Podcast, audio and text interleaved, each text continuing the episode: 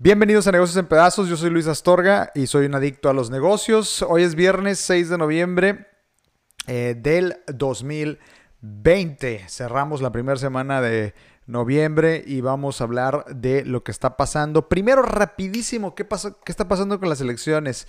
Híjole, la cosa más surreal del mundo está pasando con las elecciones. Eh, hace dos días que veía a los números, incluso hice un video, en Twitter y lo subí a todas las redes. Eh, de verdad era imposible, según mi matemática, que eh, un estado relevante como es Pensilvania lo pudiera ganar Joe Biden. El 4 de noviembre, y aquí tengo los números, eh, Trump iba ganando por casi 400 mil votos de diferencia. Traía un 53% del voto contra un 46.5%. 396 mil votos para ser exactos. No sé cómo, bueno, sí sé cómo, o es lo que me dice la gente en Twitter, y parece ser como el, eh, la realidad aceptada por todos. Eh, ahora la diferencia es de 9 mil votos a favor de Joe Biden. En menos de 48 horas se volteó el estado de Pensilvania y logró lo que parecía imposible. Además, también en el estado de Georgia, donde también iba ganando Donald Trump, se dio la vuelta y ahora está Joe Biden arriba por menos de 2.000 votos. Ya salió el Attorney General de Georgia y comentó que se van a recontar los votos en Georgia y es muy probable que en Pensilvania pase exactamente lo mismo. ¿Y por qué aquí sí aplica, eh, como decían en México, el voto por voto, casilla por casilla? Bueno, hay una regla en estos dos estados donde si la diferencia es menor a 0.5% del ganador, se debe de hacer un reconteo de los votos. No todos los estados tienen las mismas reglas, pero al ser estados que les llaman swing states, son estados que tienen muchos votos electorales, muchos puntitos, eh, dan mucha ventaja, pues existen estas reglas. Algunos son más difíciles, por ejemplo, en Arizona tiene que ser una diferencia del 0.1%, o sea, tiene que estar mucho más cerrado todavía. Pero actualmente, tan solo en Georgia, la diferencia es del 0.2 y pues de la noche a la mañana, Joe Biden retoma Georgia y Pensilvania. Si oficialmente le dan cualquiera de esos dos, gana las elecciones prácticamente y se despide Donald Trump. Y pues ya salió ahí que fraudes y que un desmadre de cosas que según están pasando. Eh, Curiosamente sucedió que todas las cadenas ayer interrumpieron el mensaje de Donald Trump. Una cosa muy extraña eh, que sucedió. Probablemente todos ustedes se dieron cuenta. El presidente Donald Trump salió a dar eh, un anuncio a cadena nacional y como por arte de magia, casi todos los medios de comunicación, si no es que todos, decidieron cortar la transmisión antes de que terminara su mensaje Donald Trump. Y digo, eh, la razón por la que lo cortaron, y uno en, la comunidad latina, uno muy famoso, que es Jorge Ramos, un periodista muy polémico eh, que está en Estados Unidos, empezó a decir que lo cortaron porque no iban a tolerar las mentiras del presidente. Pero si ustedes miran todos los medios, NBC, MSN, todos los medios cortaron y dijeron exactamente lo mismo. Ah, es que el presidente está diciendo mentiras, no lo vamos a dejar terminar su eh, anuncio. Básicamente las televisoras se pusieron de acuerdo para cortar la transmisión de Donald Trump ayer.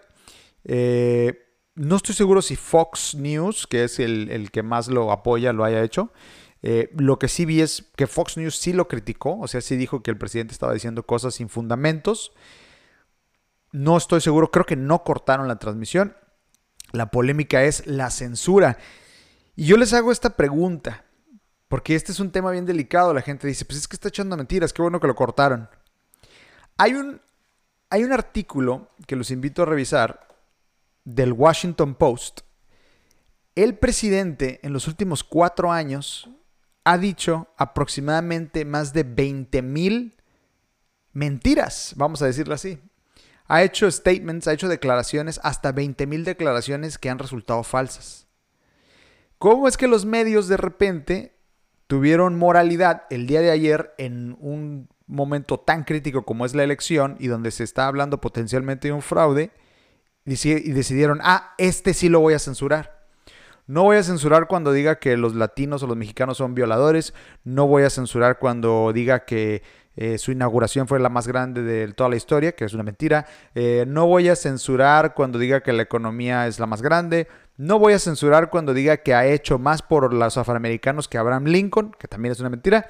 Lo voy a censurar ahora que dice que hay fraude en las elecciones. O sea, ¿por qué?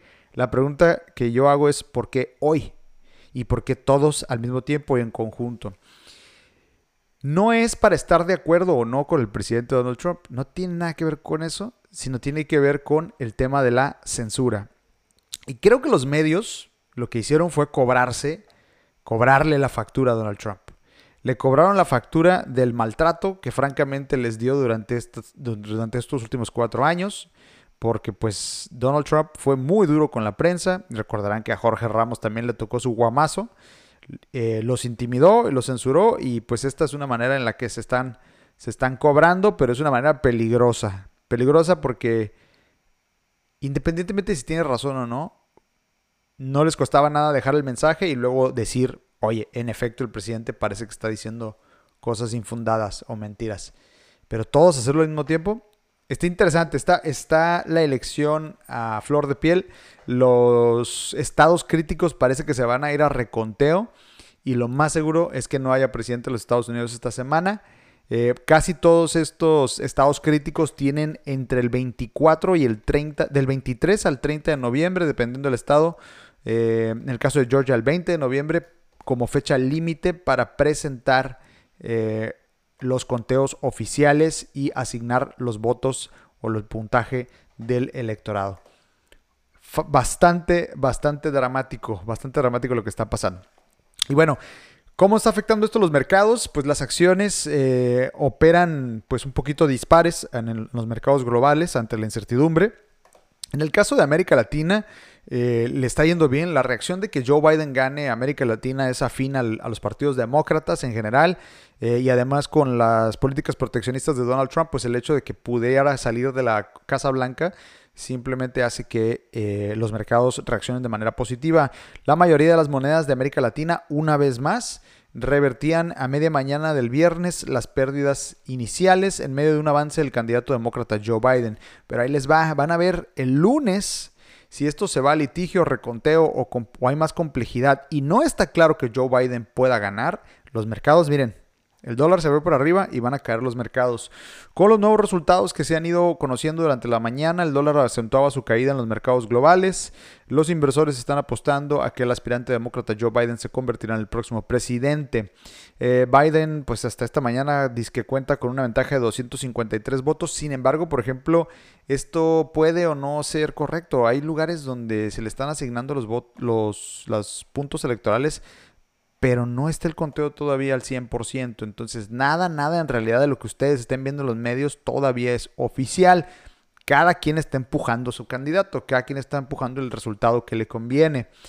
Eh, el peso mexicano cotizó a 20.58 el día de hoy, más bajo que ayer, que estaba en 20.60.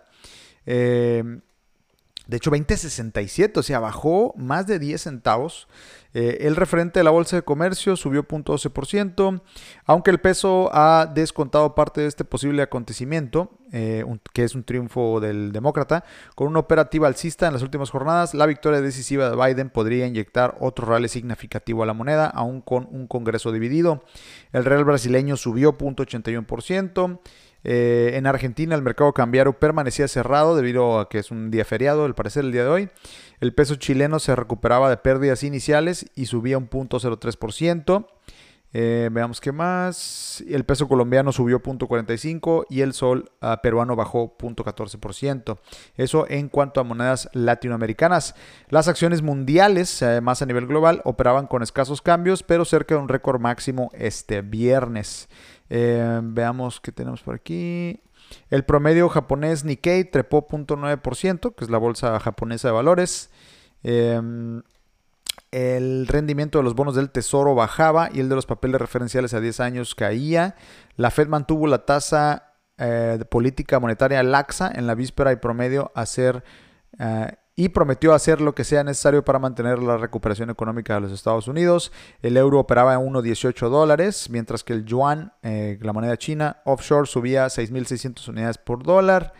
El oro, que es usado como cobertura frente a la inflación en una era de políticas monetarias y fiscales ultra laxas, perdía 0.3%. Hasta el Bitcoin, el Bitcoin, la moneda, la criptomoneda, subió de valor ante esta posible incertidumbre. Pues ahí lo tienen, cómo está reaccionando. Todavía no hay nada para nadie en la presidencia. Vamos a ver qué pasa en las siguientes horas, en los siguientes días. Y en cuanto a noticias eh, de negocios en general, em, vamos a cambiar ya, dejar las elecciones, los mercados y nos vamos a las noticias. Eh, en México llegó el fin de las tiendas eh, Superama y Walmart Express abrió su primera tienda. Walmart de México y Centroamérica abrió hoy su primera tienda bajo el nuevo concepto de Walmart Express, que sustituirá a Superama, ubicada en el fraccionamiento Lomas del Valle en la ciudad de Puebla. La conversión de las 89 tiendas será gradual, además de que la empresa tiene prevista la apertura de cuatro tiendas nuevas. Para esto, Walmart invertirá inicialmente 1.300 millones de pesos y conservará la propiedad intelectual de la marca Superama. Eh, Walmart Express, ¿qué novedades tiene? Pues las tiendas eh, con un espacio práctico y conveniente, son más chicas, de 1.500 a 2.000 metros cuadrados. Eh, señalización amigable e intuitiva que facilita la experiencia. Son señales diferentes, o sea, que los letreros son diferentes, según ellos, más bonitos, ¿no? Nada, nada nuevo ahí. Categorías distribuidas en la tienda de acuerdo a las necesidades del cliente y sus objetivos de compra, como salud y belleza, productos para bebé, nuevos conceptos de panadería, cafetería en tienda y la variedad de alimentos preparados para comer, cajas de autocobro que permite a los clientes realizar sus compras de manera ágil. Eso no es tan común en México. Eh, las cajas de autocobro tienen muchos años en Estados Unidos y la verdad sí ah, hacen más rápido el proceso de salida. Walmart ya lo está implementando aquí. Expansión de los módulos de pickup y experiencia omnicanal, eh, ya sea compra presencial a través de aplicaciones o en línea. Pues ahí lo tienen Walmart, ahora cambia Superama a Walmart Express. Es un concepto más chico de tiendas nada más y por lo que veo pues un poquito de tecnología. Eh, el día de ayer salió una noticia que pues ya salió desmentida, que Rappi, la aplicación, la super aplicación colombiana de delivery, se iba de México. Eh, esta confusión surgió porque ayer anunció, y aquí lo mencioné en el programa, que se va una aplicación que es competencia Rappi que se llama Sin Delantal. Sin Delantal ya anunció que se va de México, que no pudo, la competencia entre Uber Eats, Rappi y Didi Food pues fue demasiada y se van a ir a concentrar a otros mercados donde tienen mayor fortaleza. Pero por alguna razón pues, salió que se iba Rappi, pero pues Rappi no se va a ningún lado. Eh, Rappi desmintió un rumor falso sobre una suspensión de sus actividades en México. Eh, en estos complicados momentos deseamos reafirmar nuestro compromiso de, largo plazo con el desarrollo económico del país y por seguir aquí por muchos años más, apuntó en un comunicado el director general de Rappi. Las publicaciones falsas en redes sociales sobre la supuesta partida de Rappi incluso tenían el logotipo de Forbes México. Eh, y pues no, eh, de nuevo, completamente falso. Ah, agregaron que es una empresa transnacional que paga impuestos en el país y seguirá operando en el país, al igual que en cada uno de los nueve mercados de América Latina, los que tiene presencia. Rappi recordó que sus servicios van desde la entrega al supermercado, farmacia y restaurantes hasta opciones de pago de servicios y paquetes vacacionales. Rappi no se va a ningún lado. Rappi, de hecho, tiene unas oficinas enormes aquí en México, después de Colombia. O, ah, de hecho, nació en Colombia, pero creo que México ya es su mercado más grande, incluso más grande que su mercado original, que era em, el país de Colombia. Por otro lado, Interjet no tiene recursos para pagar sus impuestos al SAT. Ah, recordarán que ahora el nuevo, la nueva situación que está viviendo Interjet es que ahora el SAT lo está embargando. De por sí no tenían para comprar turbocina, luego no tenían para pagar salarios, pues ahora también le entró al quite el SAT y el SAT lo pone en problemas. Alejandro del Valle de la Vega, presidente ejecutivo de ABC Aerolíneas, aseguró que sus cuentas, marcas y automóviles están embargados por el Servicio de Administración Tributaria porque adeudan impuestos de 2019, 18 y 17 Recuerden que el gobierno de la Cuarta Transformación, si algo ha estado haciendo bien, creo yo, es cobrarle los impuestos rezagados a las grandes empresas y créanme, yo creo que no se las van a perdonar. Ya le pasó a Walmart, ya le pasó a IBM, ya le pasó a Bimbo y todos ellos están pagando cantidades muy, muy fuertes. Eh, dice el director general, la verdad, un, dijo algo que pues es medio hasta cómico. Dice, somos de las pocas empresas que tenemos pagado los impuestos de 2020. Pues sí, pero ¿eso qué? Eso, eso vale madre que hayas pagado 2020. Y dice, pero debemos 2019, 18 y 17. O sea, como diciendo, oye, pues nosotros sí estamos cumpliendo este año, pero bueno, debemos otros cuatro años. Pues no sirve de nada que estés al corriente en 2020, cabrón. Em, del Valle de la Vega sostuvo una reunión el 3 de noviembre del 2020 con los empleados de la aerolínea fundada por Miguel Alemán Velasco. El 5 de diciembre de 2005, Interjet inició operaciones en el Aeropuerto Internacional de Toluca con tres aeronaves Airbus A320.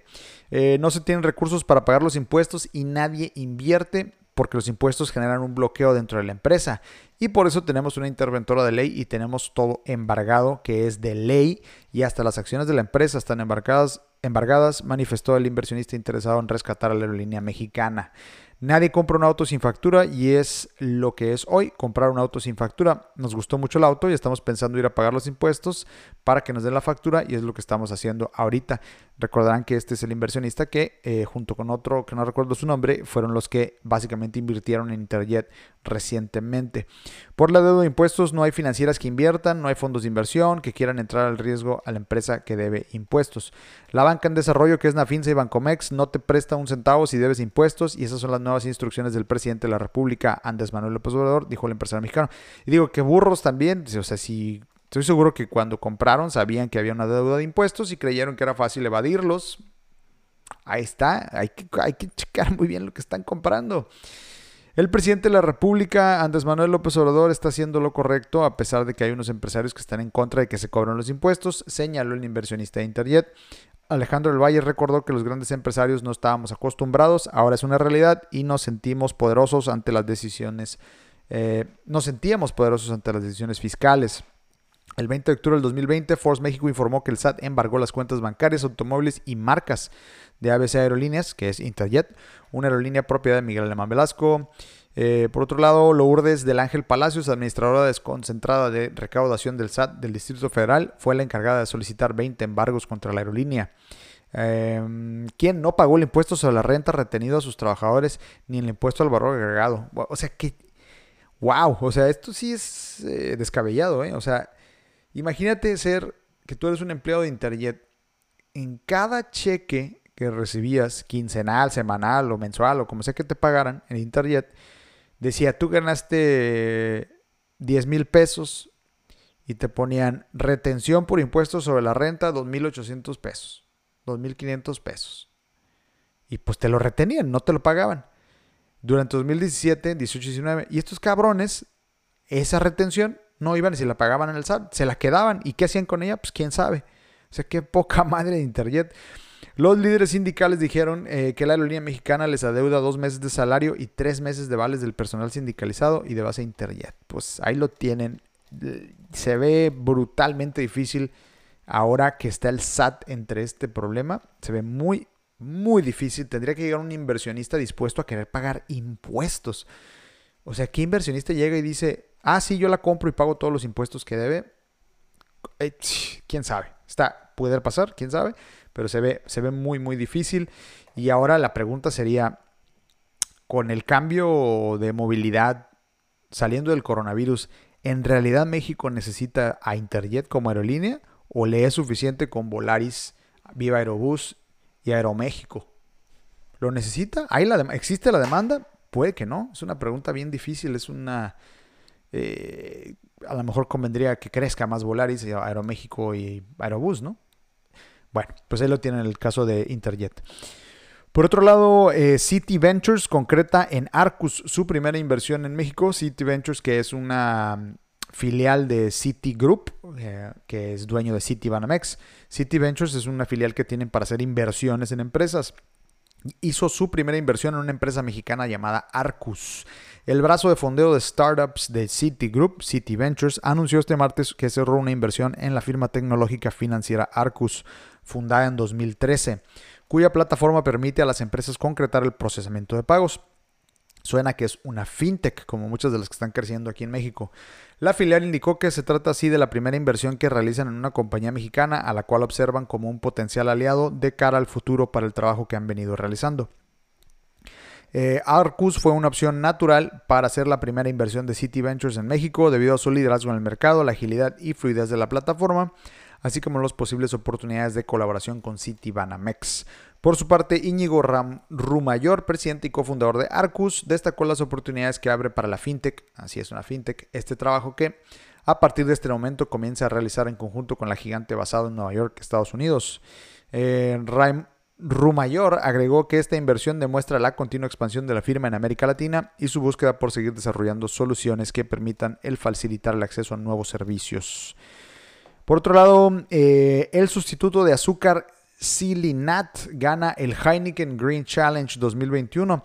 La compañía Silinat con X, X-I-L-I-N-A-T, Silinat, encabezada por Javier Larragoiti, conquistó la tarde de este jueves la edición 2021 de Heineken Green Challenge, un concurso realizado por la firma cervecera que año con año busca premiar a los emprendimientos que mayor capacidad de transformación tienen en México. Se trata de una compañía que trabajó en el desarrollo de un sustituto, de azúcar que es creado a partir de residuos agrícolas que la empresa adquiere a distintos grupos de campesinos en situación de vulnerabilidad y que posteriormente procesa para poder obtener este producto. Este proyecto nació con una necesidad personal cuando mi papá recibió la noticia de que tenía diabetes, nos enfocamos en que dejara de consumir azúcar, explicó Larragoiti.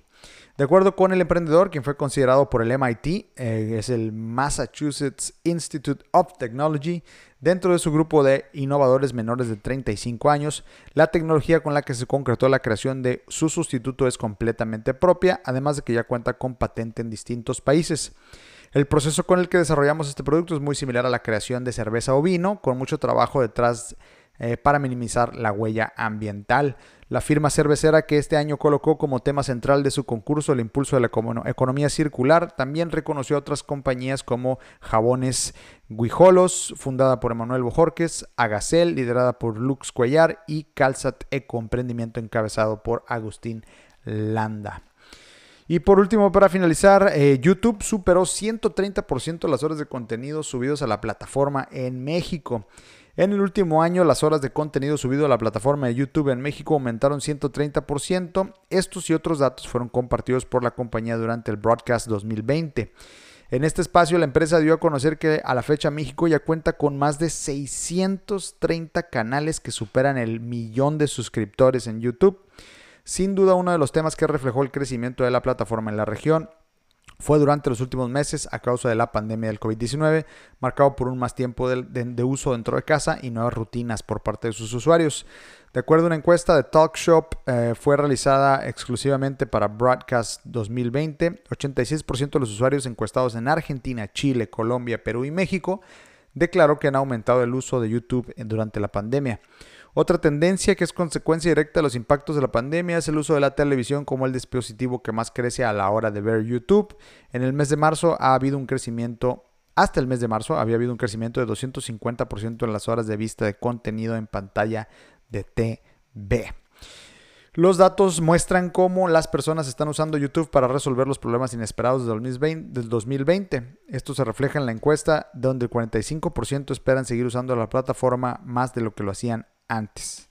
Pues bueno, ahí lo tienen YouTube. Obviamente, como muchas plataformas, eh, de lo que más ha crecido eh, durante la pandemia. Pues eso es todo por el día de hoy. Muchas gracias por acompañarme, los que estuvieron aquí en vivo en Instagram y Facebook. Recuerden que todos los episodios están disponibles en Spotify, Apple Podcasts, Google Cast, Chromecast y pues no sé, todo lo que termine en cast. Ahí está, en cualquier aplicación de podcast seguramente nos van a encontrar. Me encuentran en redes sociales como Negocios en Pedazos, en Instagram y Facebook. Twitter estoy como N, la letra N, y luego la palabra pedazos. Ahí andamos también echando tweets. Y TikTok, que la verdad casi no lo uso, pero ahí me encuentran con un poquito de videos, es Luis en Pedazos.